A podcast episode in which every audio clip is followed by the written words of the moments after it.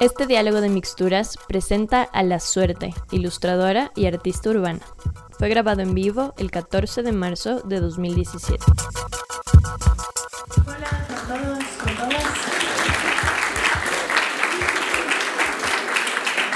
Yo soy La Suerte y un poco les voy a contar cómo ha sido la evolución de mi trabajo desde que empecé a pintar en la calle hasta lo que hago ahora.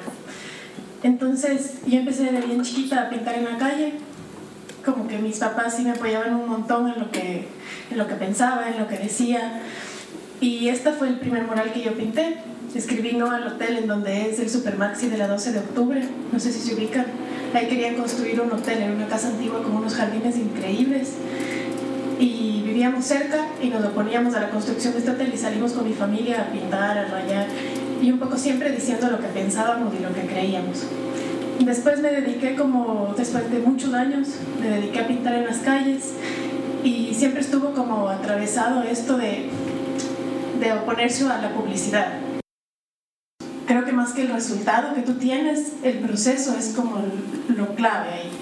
A veces los muros te pueden quedar cualquier cosa, pero el proceso que tú tuviste de pintar en la calle, de dialogar con la gente, de estar enfrentándote al smog, de subirte en los andamios, es como mucho más valioso y importante que el resultado que obtienes. Y creo que en el arte en general como que el proceso es súper importante. Pintando en la calle como que me di cuenta que habían elementos de la calle que yo podía usar a mi favor para crear desde otros ámbitos. Entonces empecé a recoger eh, basura. Bueno, coincidió con que en el 2011 yo viajé a, Barcelona y en Barcelona yo quería seguir pintando en la calle, pero las políticas eran súper complicadas, no era muy fácil pintar en las calles. Entonces lo que hacíamos con un amigo, David Sur, que también es artista, recogíamos basura, la llevábamos al taller, la interveníamos y luego la devolvíamos a la calle.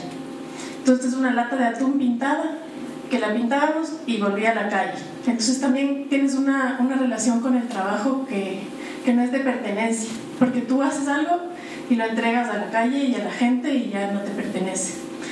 Este fue como un proyecto grande que empecé a hacer y empecé a pintar basura. Luego, por coincidencias, eh, fui a vivir a la casa de mis abuelos y empecé a recoger las vajillas incompletas de mi abuela, utilizando como este material súper tradicional de la casa de las abuelas y como que en la mesa de las abuelas y en la hora del té siempre se habla de temas como correctos. Y un poco yo quería jugar con esa idea y hice esta obra que se llama Los manjares de la abuela y son todas vajillas incompletas, intervenidas, hablando bastante desde el cuerpo y desde lo que no se dice en la mesa. O sea, no se habla de los desnudos, no se habla de la mujer, no se habla de sexo. Entonces yo quería un poco hablar de estos temas. Después, creo que mi obra ha sido bastante autobiográfica y se relaciona mucho con lo que está cerca mío. Entonces por eso hubo esta obra. Y después nació mi hijo, que tiene ahora ya tres años y medio, y hice esta obra que se llama La Cuarentena, que fue un, un fanzine un poco performático, en el que yo hice un dibujo por día hasta que mi hijo tenía 40 días. Eh, y ahí la tradición, mi abuela tenía la tradición de que cuando nace un niño tienes que permanecer con las cortinas cerradas, tomando caldo de pollo y sin moverte, sin hacer nada más, quedando de lactar y criando el guagua.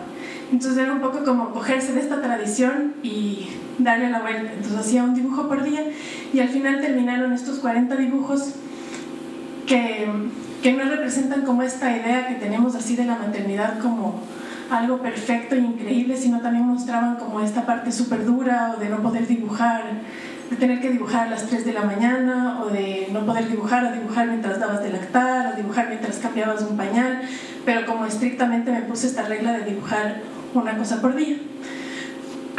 Después hice esta obra que también es hecha con basura o con soportes de desecho, entonces son puertas, son, son maderas, son tillos, son partes de una cama, la parte de arriba, latas, y esta es una máquina que te roba el alma. Se llama Pierda su alma por tan solo dos dólares.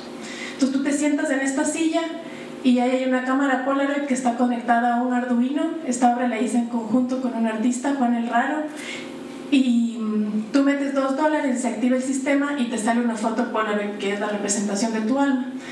También en esta juego con la idea de esta tradición que se tiene en muchos muchas partes de los Andes en la que cuando te toman una foto te están quitando el alma. Entonces tenemos como bastantes desalmados en la ciudad de Quito y Ambato. Y aquí hay como otro desalmado con su alma en la mano. y en lo que estoy trabajando actualmente desde hace dos años es en la recolección de pigmentos naturales. Entonces, como que mi obra siempre tardaba, eh, desde que empecé a recoger basura, dije como, sí, está bien la calle, pintar los muros, pero hay como otra posibilidad y fue recoger basura. Después dije, sí, como que tengo esta cosa, hay que ser un poco más consecuente también con lo que uno está hablando, lo que está diciendo.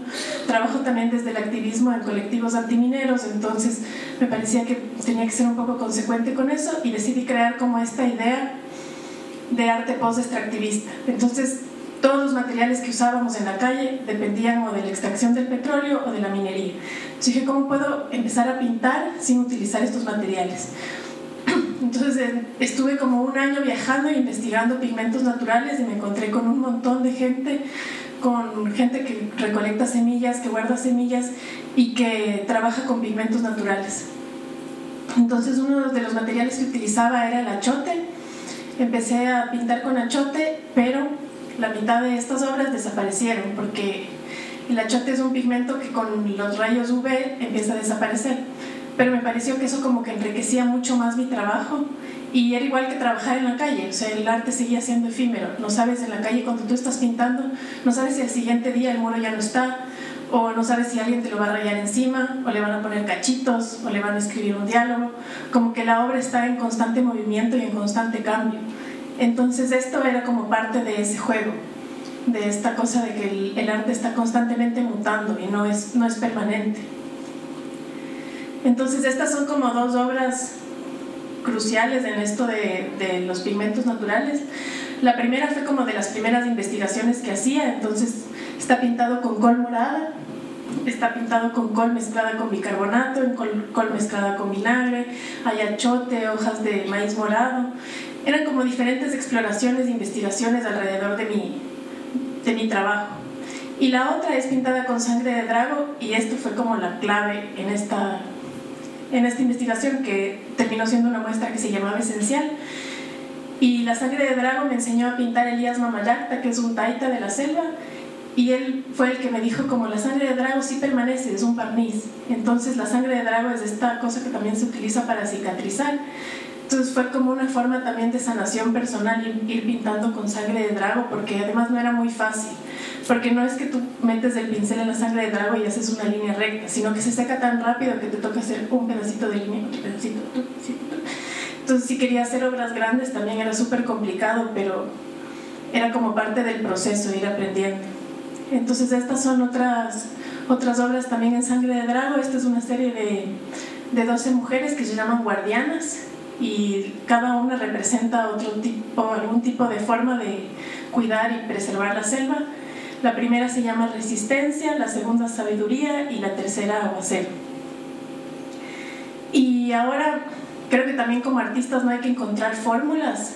O sea, sí, me gustó lo de los pigmentos y está todo bien y sigo trabajando en eso, pero no, me, no, no quedarse ahí. O sea, siempre puedes estar como mutando y cambiando y investigando y estar en constante exploración, porque a la final como artistas somos como creadores y como creadores tenemos que estar en constante cambio y exploración. Entonces estoy como indagando un poco en el mundo del performance y hice un performance que se llamaba Cacañán y abajo como el subtítulo era a veces es bueno mostrar tanta mierda que hay en la ciudad y fue un performance que hice en el marco del Hábitat 3 y recogí agua del Machángara y la mezclé con pintura amarilla y con un extintor. Marqué una línea que recorría desde el Machángara subiendo, fui caminando subiendo hasta la galería. Y era un poco para hablar de esto que escondemos y de esto que no queremos ver o de, de lo que está ahí y sabemos que está ahí en la ciudad, pero siempre lo estamos tapando. Entonces con esta línea amarilla pintada con pintura de tráfico se, se rompía un poco con esto, se, se evidenciaba esto y ahora trabajo como con fotografía de registro. Estoy investigando y recogiendo fotografías de registro para intervenirlas y también es una forma de, de reciclar o de reutilizar lo que ya había. Algunas son fotos familiares o de amigos, de familias y, y así. Y ese es como mi trabajo. Gracias.